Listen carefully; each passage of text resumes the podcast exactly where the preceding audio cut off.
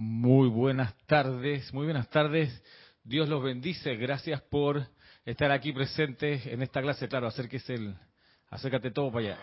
Eso, más, más, más, más, para que no los moleste después. Ah, buenas tardes a todos. Eh, chequeamos que ese micrófono esté. No, es que está acá apagado, ¿eh? Dale, a ver. Yo estoy aceptando igual. Claro, ahora sí. Uno, dos, tres. Bien. Este, comenzando pasadito a las cuatro y media, como estamos acá, está un poco reventado, o idea mía. Bajamos acá un poquitito. Bueno, bienvenidas y bienvenidos a esta clase de hoy, viernes, viernes 13, ¿no? Viernes 13 de octubre, de una, de un inicio de octubre bien especial a todo nivel. Eh, vamos a a considerar hoy un aspecto más de la enseñanza del maestro sentido Serapis Bey. Eh, sin embargo, quisiera que eh, nos pusiéramos ahora en ocasión de magnetizar la llama rosa como lo hemos estado haciendo a través de la visualización y del aliento. Hay, otro, hay otra eh, herramienta de invocación, además de la visualización y el aliento. ¿Cuál recuerdan ustedes? ¿Qué otra herramienta de invocación?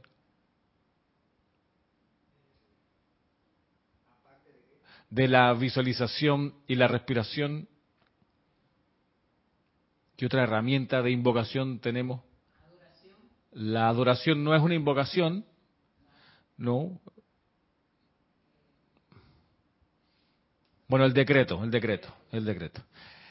Eh, pero bueno, vamos a hacer esta práctica de, respiración, vamos a, a, hacerlo con la llama rosa que hemos estado energizando y para ello, pues les pido que se acomoden en sus puestos bien, con la espalda recta. Y si tienen a bien cerrar los ojos, pues pueden hacerlo. Vamos a, a contemplar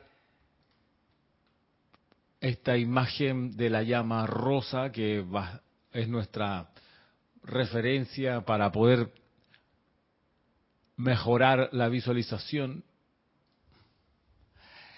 y esa, esa llama rosa que ahorita está transmitiéndose por nuestra señal de YouTube, bueno, esta llama rosa, vamos a ver cómo está flameando en nuestro corazón. La idea es ver la llama, cerrar los ojos y tratar de recordarla en la mente. Y hacer el ejercicio, el acto de tratar de sentir cómo esta llama, así como está en la imagen, también está en nuestro centro corazón.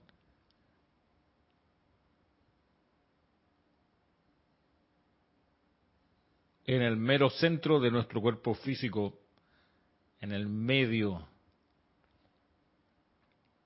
a la altura del corazón físico, pero en el centro del tórax. Allí arde esta llama rosa.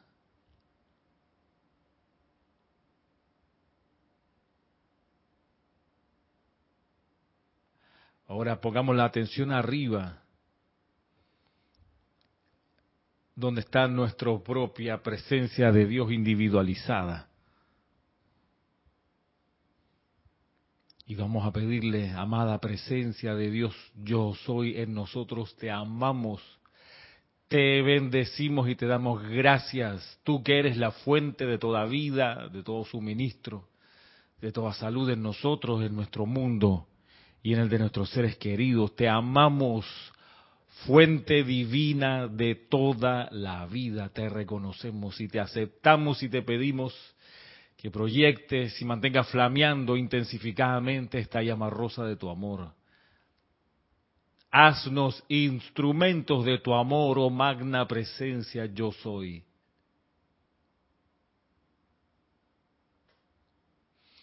Vamos ahora a magnetizar esta llama rosa desde nuestra presencia yo soy arriba, en la inhalación, mientras inhalamos, mientras hacemos el acto de tomar aire por la nariz con la boca cerrada. Vamos a ver cómo desciende esa llama rosa desde los planos superiores y entra a nuestro corazón físico, en nuestro corazón espiritual, el santo ser crístico en el centro de nuestro ser. En la absorción contemplamos esa llama rosa flameando allí.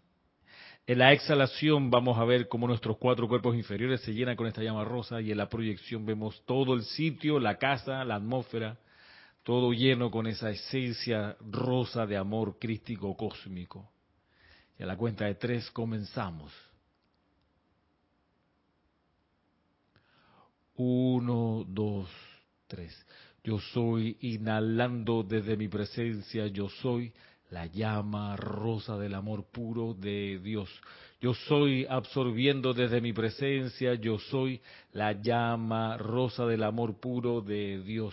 Yo soy expandiendo desde mi presencia, yo soy la llama rosa del amor puro de Dios. Yo soy proyectando desde mi presencia, yo soy la llama rosa del amor puro de Dios. Yo soy inhalando desde mi presencia, yo soy la llama rosa del amor puro de Dios.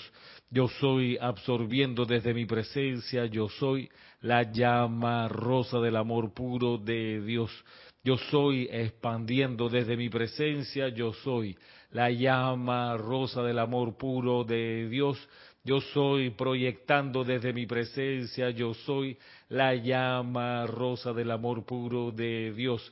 Yo soy inhalando desde mi presencia, yo soy la llama rosa del amor puro de Dios. Yo soy absorbiendo desde mi presencia, yo soy la llama rosa del amor puro de Dios. Yo soy expandiendo desde mi presencia, yo soy la llama rosa del amor puro de Dios. Yo soy proyectando desde mi presencia, yo soy la llama rosa del amor puro de Dios. Yo soy inhalando desde mi presencia, yo soy la llama rosa del amor puro de Dios. Yo soy absorbiendo desde mi presencia, yo soy la llama rosa del amor puro de Dios. Yo soy expandiendo desde mi presencia, yo soy la llama rosa del amor puro de Dios. Yo soy proyectando desde mi presencia, yo soy la llama rosa del amor puro de Dios. Y vemos esta llama rosa como satura nuestro cuerpo físico, etérico, mental y emocional y llena todo alrededor con su poder sanador. Ese poder sanador del puro amor divino que también multiplica todo lo bueno a nuestro alrededor y dentro de cada uno de nosotros. Amada presencia, yo soy, te pedimos, mantengas esta llama rosa de tu amor en nuestro ser, flameando eternamente sostenida todopoderosamente activa y siempre en expansión.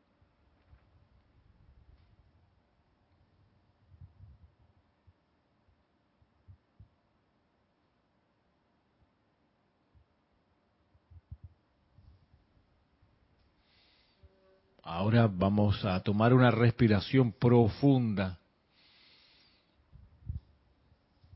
y suavemente al exhalar abrimos los ojos.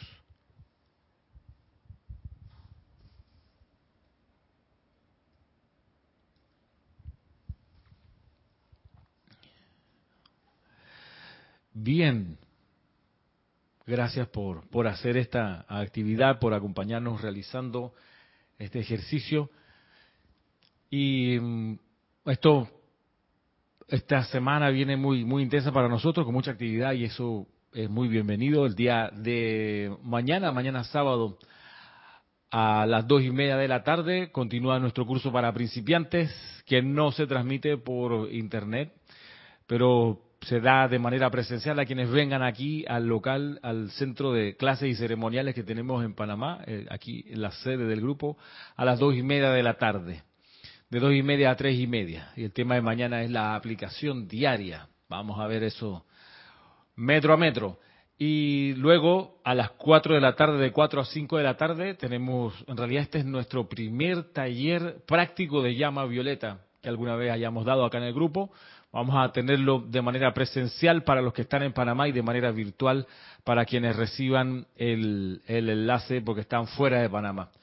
Eh, me han escrito personas de Panamá que están en la provincia de Panamá y me piden el enlace de Zoom. Le digo, no, para eso está el local de clase, Para eso te invitamos a que venga. No, es que me queda muy lejos. Bueno, lejos le queda a la gente en Costa Rica, en Colombia, en Italia, en Estados Unidos, en Argentina. A ellos sí les queda lejos, entonces ahí sí les enviamos el, enlace de la transmisión por Zoom. Pero tú que vives aquí, en Ciudad de Panamá, pues muy bienvenido para recibirte de manera presencial para el taller práctico de llama violeta a las 4 de la tarde, de 4 a 5. Ramiro, estoy en México, en Perú, en Argentina, en Chile, en Uruguay.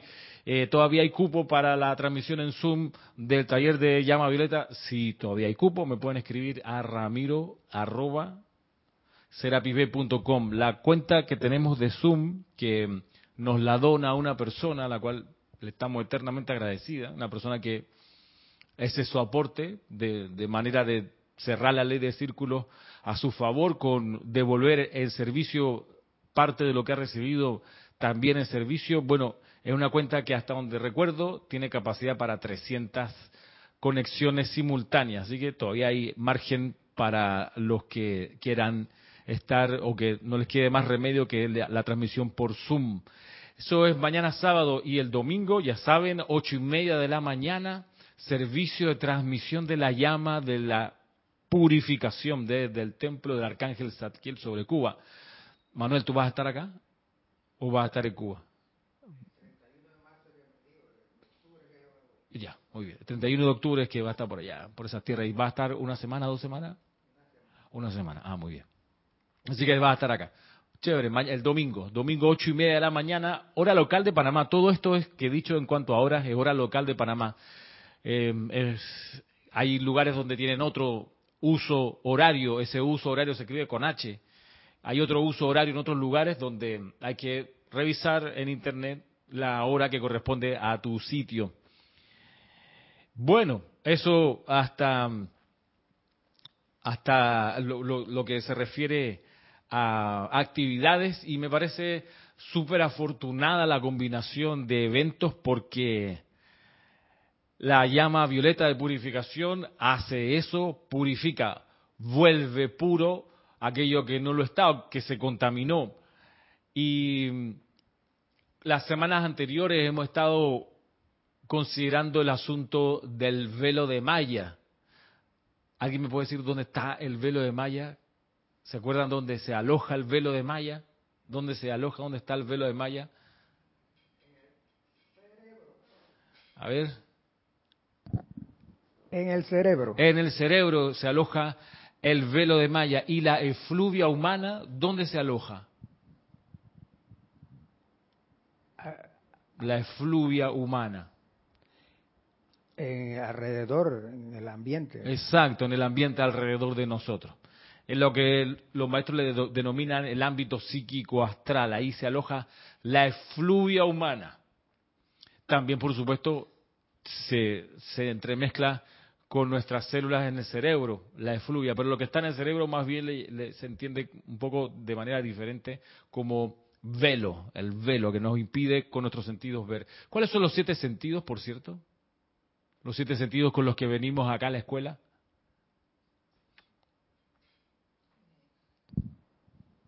Marisa.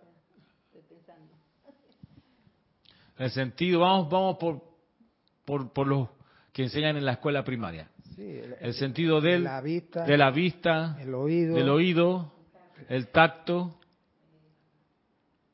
gusto y el, el, el olfato. olfato. Ahí están cinco sentidos externos del cuerpo físico. Hay un sexto sentido, que es una película de Mel Gibson. No, sexto sentido es los sentimientos, es un, un sentido el número seis, y el séptimo. La intuición. La intuición.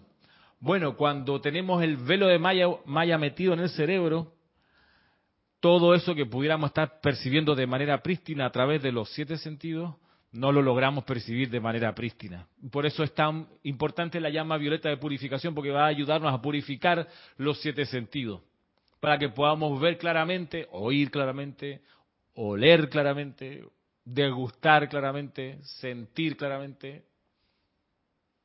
percibir intuitivamente de manera clara. Bueno, pero también la llama violeta de purificación cuando uno la invoca, la trae, la magnetiza y la proyecta con el aliento en un servicio de transmisión de la llama como el que vamos a tener el domingo, eso también ayuda a la purificación de la efluvia humana, que, que es muy importante lograr hacerlo. La efluvia humana, tiempo atrás hablábamos de las octavas de conciencia, no sé si recuerdan, que esa efluvia tiene distintos niveles de vibración. Y había una línea de flotación que la explica el maestro ascendido Saint Germain. ¿Se acuerdan? Estoy como bueno saberlo, tenerlo como por ahí en la memoria. La línea donde, la línea donde de vibración donde hacia arriba comienza lo constructivo y hacia abajo comienza lo destructivo. ¿Se acuerdan cuál es la línea que la separa? A ver si alguien por acá me ha contestado mientras piensan. Eh, por aquí me decía Lilian, González, bueno, contestaba el cerebro, Paola Farías también, nos saluda Yari Bernal, Yari, Vega, perdón. Nos pregunta por acá Ángela desde Venezuela, Ramiro, ¿el velo de Maya es todo el cerebro o una parte especial? El velo de Maya es una sustancia que interpenetra,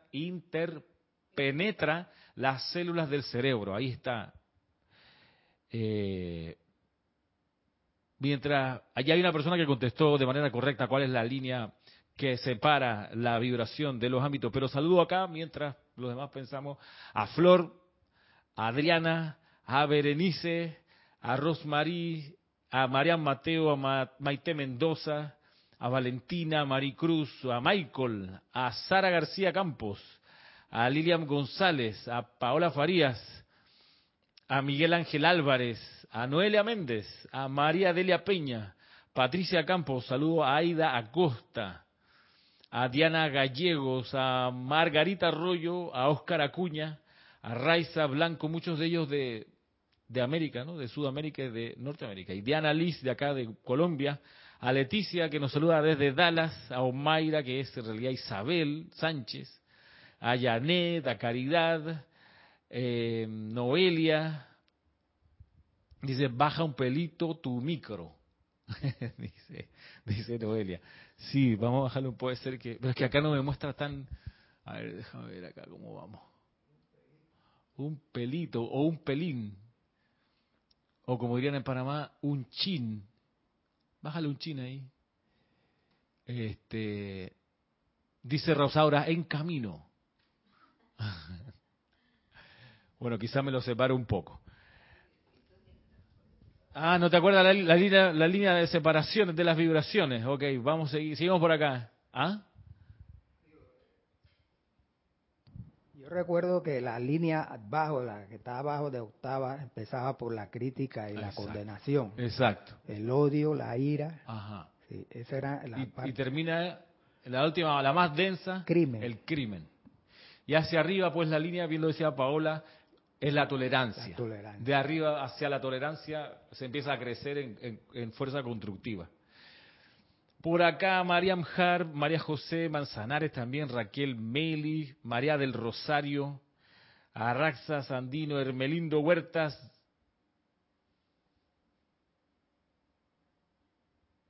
Vanessa también. Ok, aquí, aquí, Diana dice no, que no le baje el volumen. Okay. María Ter Correa, saludos y bueno, gracias, gracias por, por, qué bueno que podemos más o menos interactuar aquí con los que nos escriben. Pues sí, la tolerancia. Les, les muestro, les muestro la, octava de conciencia, porque, porque quiero que eh, lo tengamos un poquito cerca de nuestra conciencia ahorita, nuestra mente, para, para lo que quiero plantearles lo que nos va a dar aquí el maestro sentido Serapis Bey. La felicidad es la más alta. El... Exacto, la felicidad perfecta. La tolerancia. Ah, bueno, aquí está, ¿no? Ajá, aquí está. Tolerancia hacia arriba, júbilo, amor puro y felicidad perfecta. Hacia arriba, las octavas. Y bueno, la línea o uno baja ya en vibración y se vuelve destructivo y con lo destructivo viene la enfermedad, la vejez, la muerte, la carestía de todo tipo, con la crítica y condenación, luego ira, odio y crimen. Por eso es tan, eh, tan importante, perdón que uno sea insistente en esto, pero es tan importante dejar a un lado la crítica. Eso está, me parece que en Pláticas del Yo Soy. Pláticas del Yo Soy del Maestro Ascendido Saint Germain. Así que recordemos esta, esta. Ah, y encender a la luz también está puesto. Ok, sí. Gracias por recordarnos eso. Bueno, retengamos esto que, que decíamos para lo que viene ahora de parte del maestro ascendido Serapis Bey, cuya enseñanza estamos estudiando acá del libro Diario del Puente a la Libertad, Serapis Bey. Dice acá, estoy en la página 22. Dice acá, el título es, ustedes saben que yo voy eh, clase por clase, revisando las que no he dado nunca, y esta es una que nunca he dado viene justo después de la anterior que tampoco nunca había dado hasta las semanas pasadas. Dice acá la siguiente clase, y miren ustedes cuán conectado está todo esto, dice el maestro ascendido Serapis Bey. Una vez más, estamos llegando conscientemente a la disolución del velo mediante el uso del fuego sagrado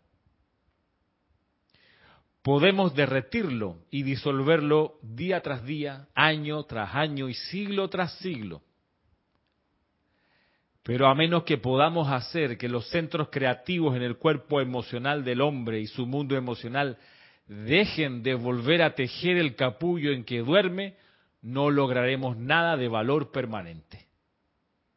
Así como durante la noche los elementales limpian el aire del polvo y de todo lo, y, de todo lo desagradable de la vida del día, y les dan la frescura matinal con la hierba cubierta de rocío.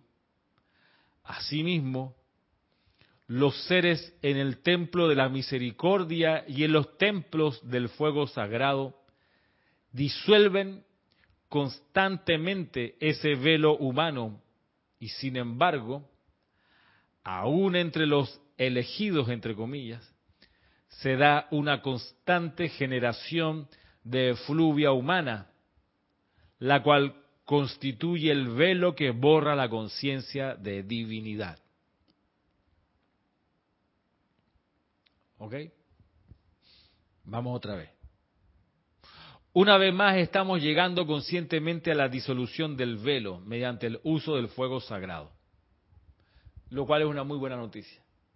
Porque no es que la humanidad se pone así, ah, purifíqueme del velo. No, sino que cada uno conscientemente puede purificar el velo de malla que tiene en la cabeza, que tiene en el aura que tiene alrededor. La, la efluvia que tiene alrededor, de, de manera consciente. Eso tiene un gran, gran valor.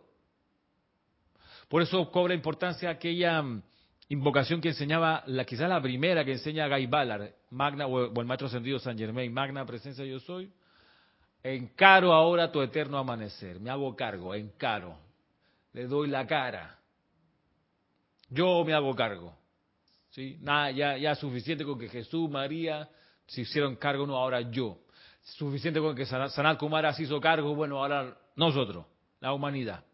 Eso por eso es tan importante lo que dice acá. Una vez más llegamos Estamos llegando conscientemente a la disolución del velo mediante el uso del fuego sagrado. Hemos dicho otras clases que el fuego sagrado es esta fuerza divina calificada por seres libres en Dios, maestros ascendidos, seres cósmicos, calificada con una virtud en particular, con una vibración divina en particular. Es el fuego sagrado. Que hay cientos de cualidades distintas del fuego sagrado, nos dicen los maestros. De esos cientos de cualidades distintas nos han develado con bastante detalle al menos 34 cualidades del fuego sagrado. Una de esas manifestaciones del fuego sagrado es la llama violeta, que es nuestro centro de atención este fin de semana, comenzando con el taller de taller práctico de la llama violeta el sábado y la transmisión de la llama el domingo. Así que estamos en un buen momento, conscientemente lo estamos haciendo.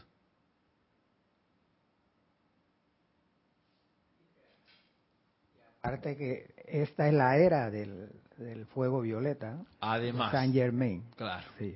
Tiene todavía más empuje, más poder. Tiene más empuje, más poder. Tiene detrás de sí el aliento del Mahachohan. Bueno, Dice acá, podemos derretir ese velo día tras día y disolverlo año tras año, siglo tras siglo, pero a menos que podamos hacer que los centros creativos en el cuerpo emocional del hombre y su mundo emocional dejen de volver a tejer el capullo en que duerme, no lograremos nada de valor permanente. Y eso de, de cómo... Sonó el timbre, ¿ah? Parece que sí. Y, eso de el capullo en que duerme eh, es una figura que habría que mirar un poquito con detalle, porque mm, ese capullo en que duerme nos hace que nosotros nos eh, quedemos en la dimensión que nos trajeron los rezagados. ¿Vale? Vamos a mirar, vamos, vamos a ver esta problemática desde el ángulo de los rezagados. Porque los rezagados lo que traían era eso, traían cualidades, vamos a ver cuáles cualidades traían, pero si lo pudiéramos como resumir en, un, en una gran palabra, venían con ganas de dormir y seguir durmiendo. Es duro cuando la gente se despierta, porque a veces eh, se encuentra en el sitio, en un sitio que no, no, no, distinto al que se acostó.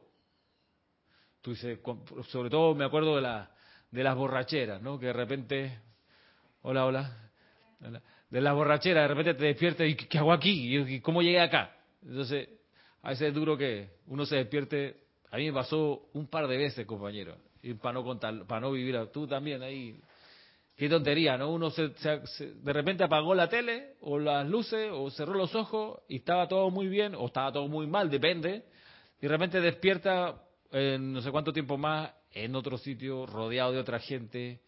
Entonces, claro, a veces es duro, pero eh, digamos que en el, amanecer del espíritu, el amanecer del alma, si lo queremos, a veces el despertar es, es, es chocante. Bien, sobre todo cuando uno eh, despierta espiritualmente se da cuenta que lo que creía no era cierto, que donde puso su fe no era verdad.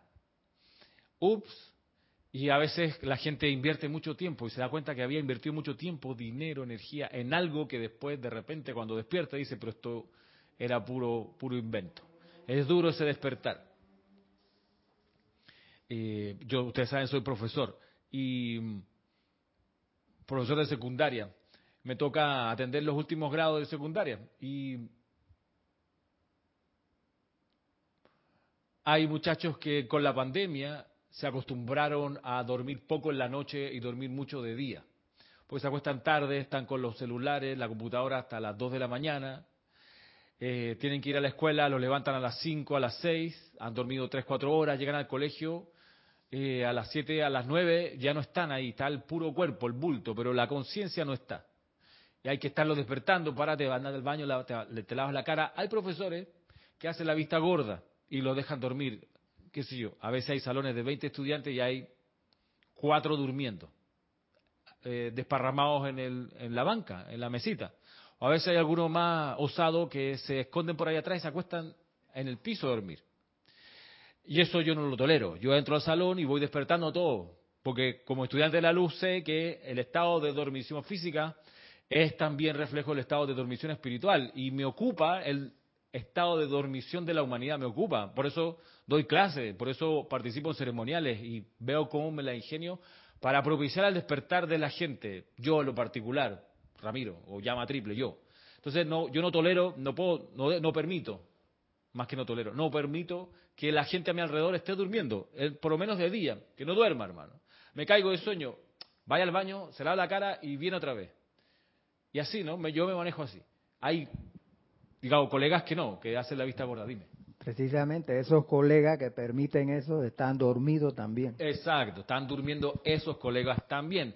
Y están durmiendo espiritualmente, claro. Claro, están, están haciendo el simulacro, no sé, vaya cada uno con su sendero y su estado de conciencia. Pero el asunto es que eh, cuando hay alguien durmiendo, por eso incluso los talleres de meditación, cuando estoy enseñándolo y veo que alguien me cierra los ojos, yo paro, no, no, no, todavía no. A veces echo la broma, digo, hey, no te me vayas todavía, no te me duermas. Pero ustedes han visto aquí en la clase, los veo cabecear, no lo, en serio que no lo permito, por una cosa de, digamos, de decisión política. No, aquí no se duerme, ¿ok?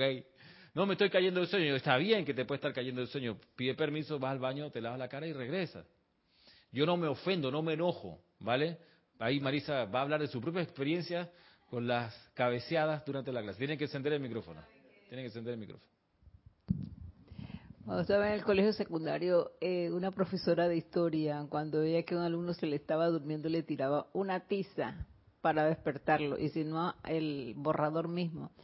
Y si no, también te paraba y te preguntaba a ver si realmente estabas escuchando la clase. Sí, sí.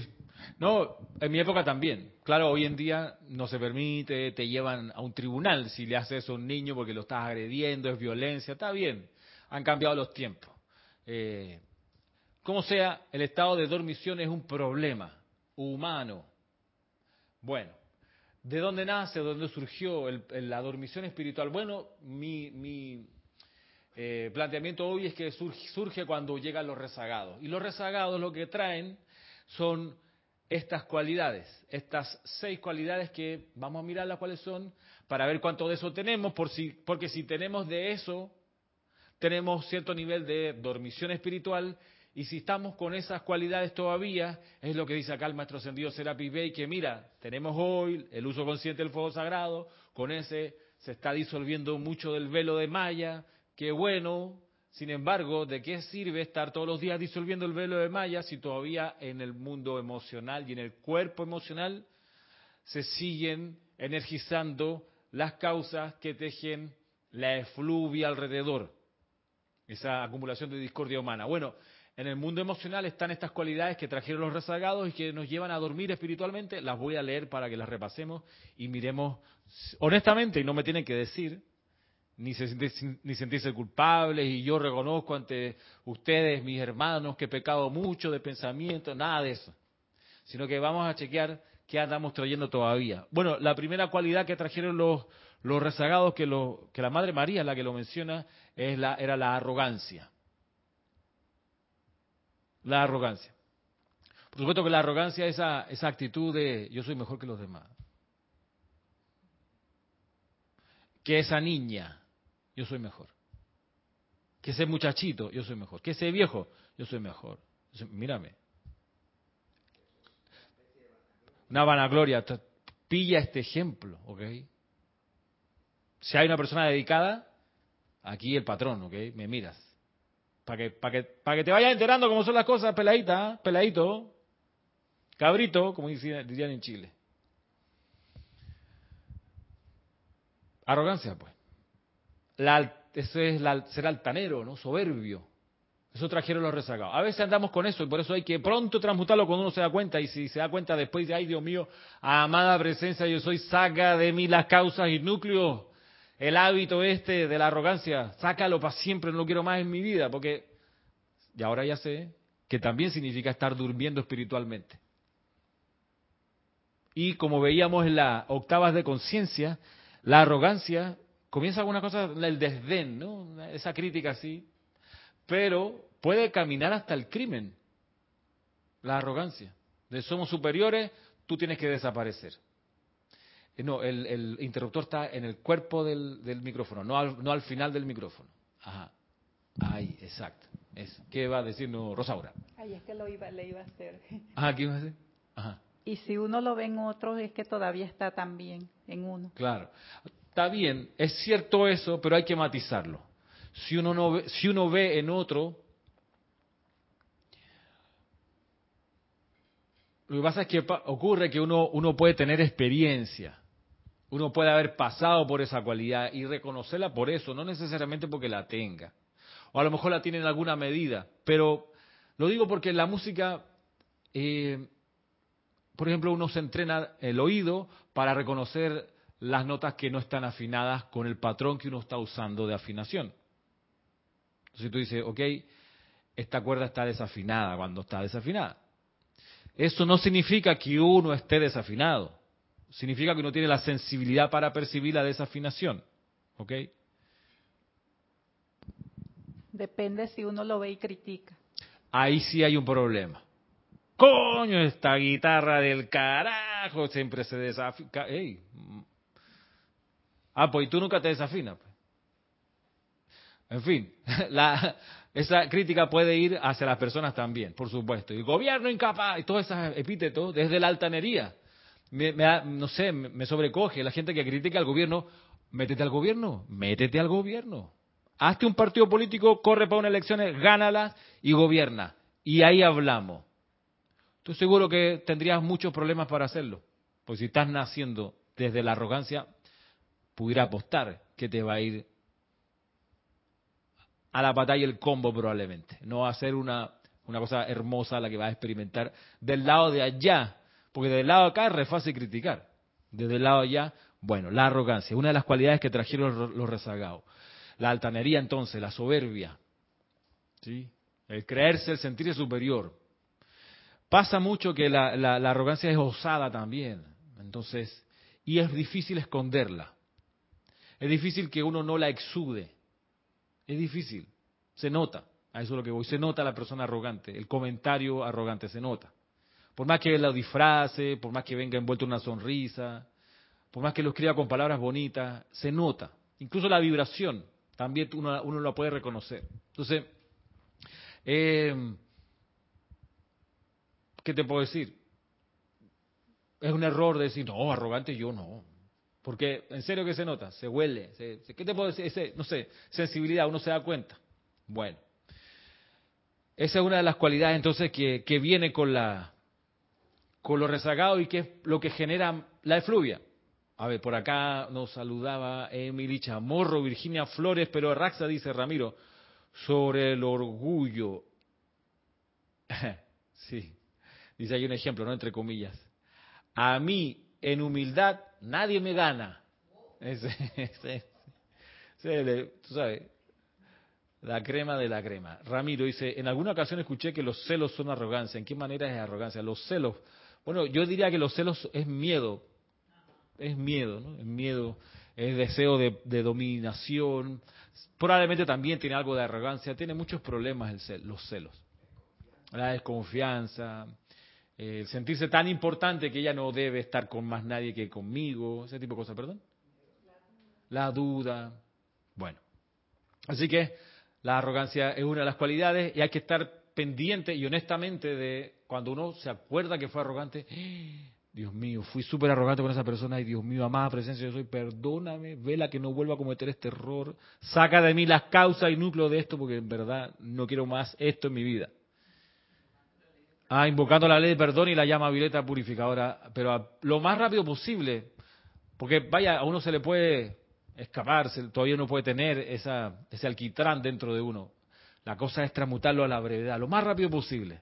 Si me tomó una semana, bueno, una semana. Si me tomó un mes, bueno, chuzo, un mes. Pero bueno, me di cuenta, pues. Un año después, allá la vida, se me fue un año, ahora me doy cuenta, bueno, no importa, vale la pena, igual ahí el llamado ojalá más corto posible el tiempo. La segunda cualidad que trajeron los rezagados y que es parte del capullo de la dormición es la rebeldía. La rebeldía. Eso de conscientemente llevar la contraria a, la, a las indicaciones dadas. La, la rebeldía es esto de, de desobedecer las órdenes dadas ofrecidas, las desobedezco, pues, rebelde. Oye, mira que para la transmisión de la llama hay que venir de colores claros, máximo, digo, cremita, así como mucho los, hacia lo oscuro hasta lo cremita. Ah, no, de amarillo. Pero mi amor, ¿es blanco o cremita? No es que a mí me gusta el amarillo y este es un ceremonial de la llama de la sabiduría que todo el mundo sabe que dorada. Bueno, la rebeldía. ¿Ah? O este ceremonial del cáliz dorado, así que vine de dorado, pero se dijo al principio que era de blanco o de cremita. La rebeldía es otra cualidad de la de los rezagados, sublevarse, mira, sublevarse faltando a la obediencia debida. Una cuestión muy muy muy digamos común de la rebeldía es que el, el rebelde busca, tú sabes, la conspiración. Busca sumar gente a su causa. El arrogante es, tan creído que no necesita. Él dice, no, si nadie está a mi altura, yo reducir, bajar a la chusma. No, no, no, que suban a las alturas, que me, que me acompañen en todo caso. Pero el rebelde él busca aliados y busca levantar anim, animadversión así a lo escondido usualmente, el rebelde. Crea resistencia, es la disidencia. La Madre María en un discurso explica y dice eso, mira, en los grupos siempre hay disidentes. Eh, pero bueno, se les educa con amor, se les explica la ley, se les trata con paciencia. Y mucha gente que anda por la vida y que no tiene ni el tubo de luz, ni usa el fuego sagrado, ni se sabe aquietar, es normal que venga a una clase, que entre a una familia, digamos, a un trabajo y traiga estas cualidades, es normal, así que no nos sorprenda que la gente que no conoce tenga algo de rebelde, de arrogante. Lo que pasa es que uno tiene que estar pendiente entonces de no dejarse absorber esa sustancia que vaya y se te mete en el cuerpo y otra vez uno termina igualito entonces, creído hacia más no poder, echadito para atrás, caminando así, como es altiva y, ¿cómo es el, escudo de, Chiriquí? Dice altiva y orgullosa y altiva, creo que dice el escudo. Me acuerdo cuando fui eh, años atrás al municipio de David, allá en Chiriquí, a, hacer un trámite y me, tendría que haberle sacado una foto soberbia y altiva, la, la, la provincia, ¿no? Mira tú. La, la, altiva provincia chiricana. Bueno. Pues dice. Aquí, por acá dice Raquel Meli, es un caminito desde el orgullo, la soberbia y la arrogancia, y para dejar ese camino es darse cuenta del error, creerse más. Y en estar en este sendero hay que tener ojo, porque yo sé que existe la llama violeta y los demás no, claro y tenerle paciencia y compasión a quienes no conociendo el fuego sagrado, a quienes no conociendo la enseñanza de los maestros ascendidos, se sumergen todo el tiempo en estas vibraciones porque no saben que están ahí y dicen este es mi ambiente natural, no saben que estamos, que están, estamos pues expuestos a, a esas vibraciones destructivas. Entonces, la arrogancia, la rebeldía, la otra es la resistencia al progreso. No, no, vino después la resistencia al progreso. Otra cualidad de los rezagados, resistencia al progreso. Oye, pero si esto es para mejor. No, se queda así. No, pero mira, piénsalo bien, el agua potable es un gran... No, no, no, el agua de pozo, porque así aprendí... Pero, hey, vas a evitarte las diarreas, los niños van a crecer sanos. Agua de pozo toman en esta casa, no entran. Bueno, yo he visto eso tiempo atrás, en otra, en otra encarnación, en esta vida, que trabajé para el gobierno, fui una vez a visitar una comarca, a la comarca indígena Nueva Buglé en helicóptero, porque no había otra manera de llegar por tierra, llegamos con el viceministro, no sé qué, bajamos la comitiva. En la mitad de, o en el medio de, una, de un pueblito, pueblito en realidad era grande, puede tener unas 30 casas. Aterrizamos y parecía desocupado. No había nadie, nadie, nadie, nadie, nadie. miramos así un rato, largo rato, uy, ¿qué pasó? Y entre nosotros iba un traductor. Así que él, no, no, espérese, se bajó, qué sé yo, el, el helicóptero se apagó, ¿ok? O sea, pasó un rato, dejó de la hélice dar vuelta, bajamos. Esperamos ahí y al rato regresa el, el traductor. Toda la gente se había metido en la casa, escondida del helicóptero. Y sí que de repente eran como 300 personas que nos empezaron a rodear, caminando despacito, hombres, mujeres, niños, esa señora vestida así con esos trajes largos, eh, los jóvenes, tú sabes, de ahí pues, indígenas. Apenas empezaron a acercarse, de repente algo se conversó. La propuesta era, miren, por aquí cerca, unos kilómetros, hay una línea de electricidad central. Podemos pedirle al ministerio tal que tire para acá o unos puntos y una subestación, qué sé para reducir el voltaje, de modo que ustedes tengan en este pueblito electricidad. No. Los indígenas, no, no queremos electricidad. Oye, y es súper descorazonador porque tú ves a los niñitos ahí, mira, puro rubiecito, por aquí pasó un holandés. No, no, no, es desnutrición, el pelo hace amarillo, los niños están desnutridos. No es que vino, tú sabes, un, noruego que preñó a todas las indígenas. No, no, no. Desnutrición, barriga así grandota, que bien alimentado, está lleno de parásitos. Bueno, así descorazonador, des- bien desco- descorazonadora la escena, pero venía la posibilidad del progreso, no, no, no, no, no, electricidad no, no. Y de ahí podíamos después pensar en agua potable, en fin, de alguna manera ayudarles. No, no, no, no, resistencia al progreso. Pero bueno, la enseñanza de los maestros ascendidos es un gran avance en el progreso espiritual y hay gente que se resiste a eso. Dice, no, no hay como el Antiguo Testamento porque ahí lo dejó todo Jehová.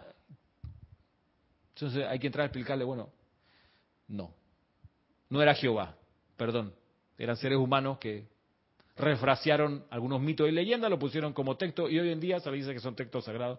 Ok, ¿qué te puedo decir? Que ayudan, sí, y ayudaron, claro que sí, ordenaron la conciencia espiritual de la humanidad por un buen periodo, por supuesto, y tienen un gran valor los textos antiguos religiosos, por supuesto que sí.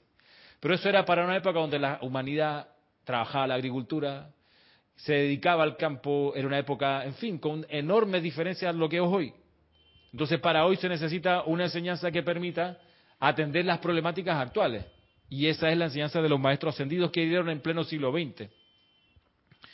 Eh, es un vecino, él, él, él escucharon el, motor aquí ya cerquita. Si él viene calladito, bajando la loma, pero cuando está aquí hace para que el, el, auto empiece a sonar. Pero bueno, mil bendiciones a ese amable vecino que nos alerta que está funcionando la alarma. Eso es bueno, la alarma del auto. Sí, es de mi auto, pero déjelo, queda un ratito más y se, y se apaga. Este, por acá que dice, Oscar Acuña dice, la arrogancia puede estar escondida y esa es la más peligrosa, dice, sí. Es bien peligrosa. Entonces, repasando, la arrogancia, la rebeldía, la resistencia al progreso. Cuarta cualidad, la testarudez que no es la perseverancia. Porque el perseverante eh, tiene un objetivo, pero está con la actitud de voy para allá, pero estoy revisando todo el rato, estoy reflexionando, okay, soy constante, pero miro y mejoro, me doy cuenta, ah, esto es desechable, esto me, fortalece, esto me está debilitando, y, ok, si de repente hay que darse cuenta que el objetivo está equivocado, el perseverante cambia de objetivo y busca lo perfecto, la perseverancia. Pero bueno, la testarudez no. Es por ser porfiado, pertinaz, terco. Está ligada a la resistencia. Está ligada. Van ahí, muy parecida, ¿no? La actitud. Sí. Resistencia al progreso ni aún para mejor que sea el progreso. No, no, no, no, déjame con mi celular Nokia, que esos celular inteligente yo no entiendo nada, así que yo con mi celular Nokia, por Dios, que para llamadas me basta. Resistencia al progreso. Déjame mis caballos porque esos automóviles hecho, no, no, no, yo no confío en esa cosa, va muy rápido, yo a caballo, ¿ok? Resistencia al progreso. El caballo se mueve máximo 20 kilómetros por hora, como máximo, un auto, hey, es un problema cuando anda a 20 kilómetros por hora, tiene, acelera hermano, que estamos en la calle, tiene que... Si confía tanto en el caballo, le deben explicar, mira, el motor tiene 120 caballos de fuerza, ahí, ahí tiene unos caballos ahí adentro. Imagínatelo, ahí están.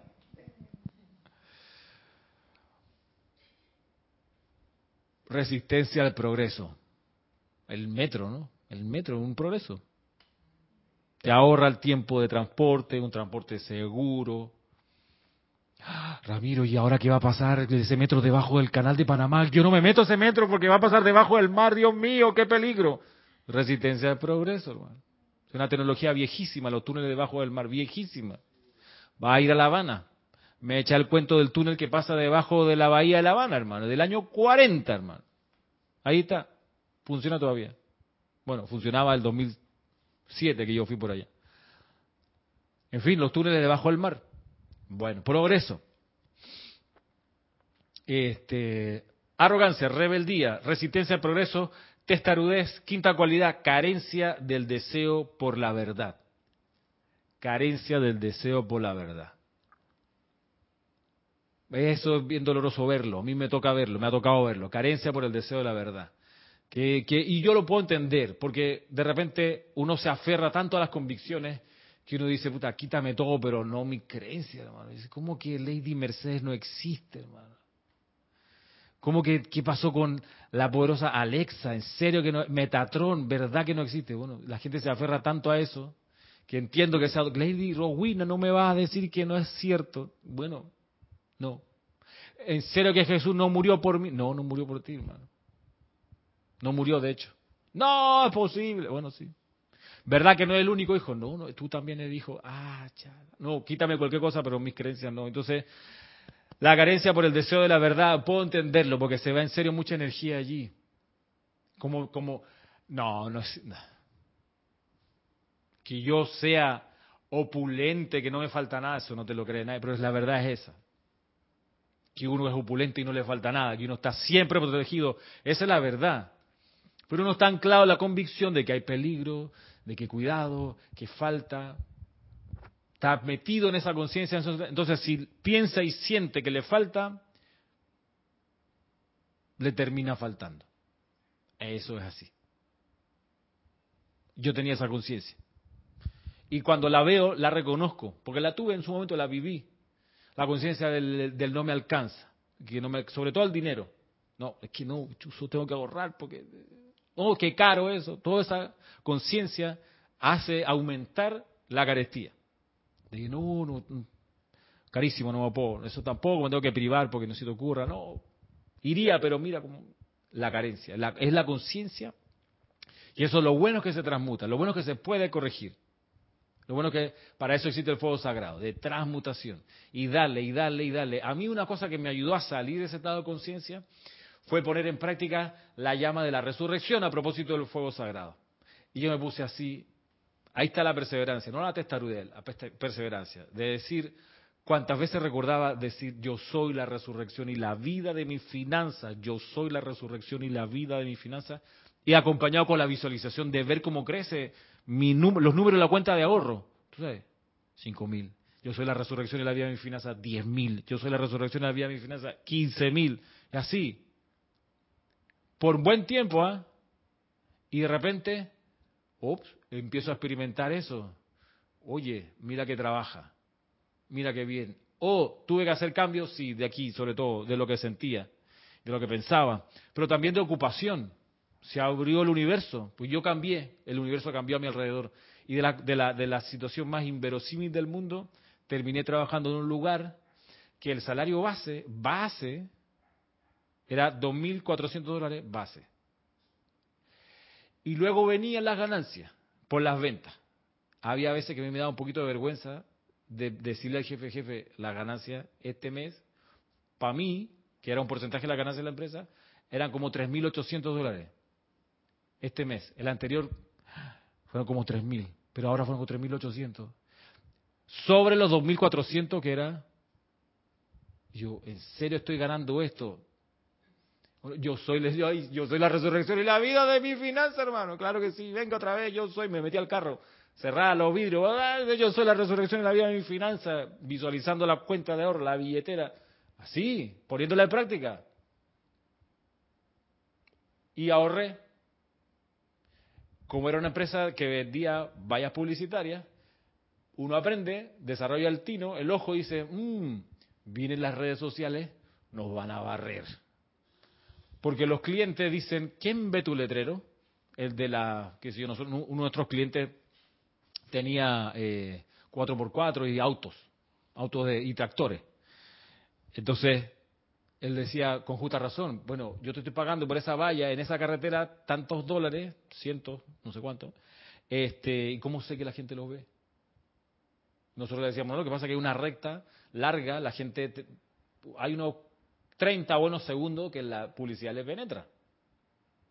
Okay. Pero llegan a las redes sociales, que las redes sociales, Instagram, Google, te dice, si tú compras publicidad allí, te dice, tu, aviso fue visto 100 veces, 200 veces, 500 veces, entonces, además es más barato publicitar por ahí. Entonces, yo viendo ese escenario, dije, 2 más 2 son 4, este barco se va a acabar, va a llegar a puerto y se va a acabar la compañía.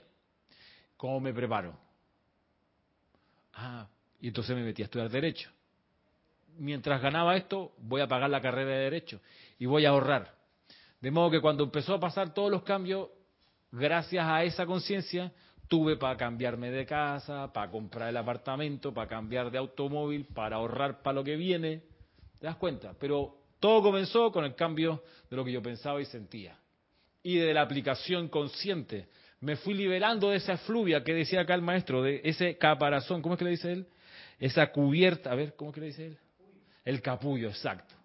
El capullo en el que duerme la conciencia humana, porque uno se puede quedar dormido ahí en la carestía, ¿ok? Se acomoda un poquito, ¿eh? El dicho ese, no, yo hago hasta donde me tapa la manta, ¿eh?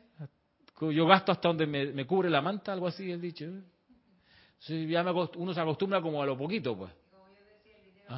Y como decía Marisa, no, yo no me preocupo porque el dinero va y el dinero viene. Y hubo que explicarle que si uno piensa así, efectivamente va a pasar así. Que uno va a tener algún momento dinero y otro momento no. Y entonces, Dios proveerá. Y Dios dice, pistola, hermano. Si tú no haces el esfuerzo y no me pides, ¿qué voy a proveerte? Si no, porque el trabajo tiene que ser consciente. Entonces, revisemos, decíamos, la arrogancia, la rebeldía, la resistencia al progreso, la testarudez, la carencia por el deseo de la verdad.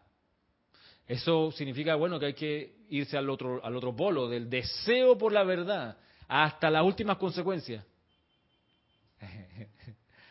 hasta la última consecuencia, el deseo de la verdad. A ver, porque la actitud opuesta es, ¿qué es lo que tengo que cambiar? Estoy dispuesto a cambiar desde el punto cero de mi, de mi comprensión de la vida, estoy dispuesto a cambiar. Y no, no me guardo nada, ¿ok? Saco de mi bolsillo, o sea, las monedas, la llave del carro, la cartera, te, pongo en la mesa todo lo que hay dentro de los bolsillitos, la cartera, saco los pantalones, ¿qué más quiere revisar? Como los aeropuertos, las zapatillas, me saco la zapatilla, ahí está también la correa, me saco la correa. En pelota, en pelota paso, ¿cuál es el problema? Ante la llama de la verdad, desnudo uno anda, no hay otra. Entonces, ok, ¿qué es lo que hay que curar, curar sanar aquí? Hágase, explícame. Deseo por la verdad sería lo que tendría uno que desarrollar, pero los rezagados trajeron la carencia por el deseo de la verdad. No me interesa. Como hay un usuario de la página de la página web de serapisbe.com, un usuario que su usuario es no te importa. Qué risa. Cuando él escribe dice arriba no te importa. en fin, qué ingenioso. Eh, y la última cualidad es resentimiento hacia el cambio. Cambio me cae mal. Ah, no estoy de acuerdo con... pero el resentimiento, ¿no? O sea, le guardo mi odio. ese cambio que hicieron... Y hablo mal, por supuesto, del cambio porque le tengo este resentimiento. Y no me vengas con cambio porque vaya y me paso a la, a la vibración del... Ya no es odio, ira, me va el crimen. No me hagas cambio aquí, resentimiento, porque la última vez que vinieron con esas cosas pasó esto, ¿sabes? Puro alquitrán. Bueno, ese es el capullo. Y eso es de lo que nos trata de prever aquí el maestro sentido Serapis Bey. Voy a leerlo una vez más y con eso terminamos la clase de hoy porque ya estamos en la hora. Vamos a leer el, párrafo completo. Saludos a Consuelo que nos saluda desde Nevada. Dice por acá, una vez más, estamos llegando conscientemente a la disolución del velo mediante el uso del fuego sagrado. Podemos derretirlo y disolverlo día tras día, año tras año y siglo tras siglo, pero a menos que podamos hacer que los centros creativos en el cuerpo emocional del hombre y su mundo emocional dejen de volver a tejer el capullo en que duerme, no lograremos nada de valor permanente. Así como durante la noche los elementales limpian el aire del polvo y de todo lo desagradable de la vida del día, y les dan la frescura matinal con la hierba cubierta de rocío a sí mismo, los seres en el templo de la misericordia y en los templos del fuego sagrado disuelven constantemente ese velo humano. Y sin embargo, aún entre los elegidos, entre comillas elegidos, se da una constante generación de efluvia humana, la cual constituye el velo que borra la conciencia de divinidad. Así que Esta es la página 22. Es por eso, Ramiro, que los maestros insisten tanto en decirle, decirnos que la, la vigilancia, la eterna vigilancia es la salvación. Mm. Hay que estar siempre atentos, ¿no? No bajar la guardia. Porque todas esas cosas, toda esa efluvia, todo eso es permanente, están ahí encima de uno. Sí, sí, sí, es como el polvo. Como el polvo, la, tú sabes, la casa, que hay siempre que está pasando limpiando el polvo. En mi, en mi caso, en mi, donde yo vivo, también pasa que lo que hay cuando uno limpia es cenizas del crematorio que está ahí a la vuelta, ¿no? Entonces, este, cuando pega la brisa, eso se lo lleva y sale la brisa por la ventana de la cocina que tiene un, un mosquitero. a veces uno saca así la capa, ah, Marisa, la capa espesa de, de polvo, de tierra, de ceniza, y la mitad de para que le fuere está ahí en sus electrones, hay que quitarlo, eso es todo el tiempo. Bueno, la efluvia anda así también, hay que estar pendiente, como dice Manuel, de no energizar más de esas cualidades. Y bueno, invitándolos entonces para la transmisión de la llama este domingo, muy, muy oportuna la venida de la llama de la purificación del fuego violeta desde el Arcángel Zadkiel, súper importante y oportuna en este momento. Eh, el domingo a las ocho y media de la mañana y mañana sábado a las cuatro de la tarde para los que no están en Panamá todavía hay capacidad para atenderlos por Zoom en el taller práctico de llama violeta. Así que nos despedimos, me despido y será hasta entonces. Mil bendiciones.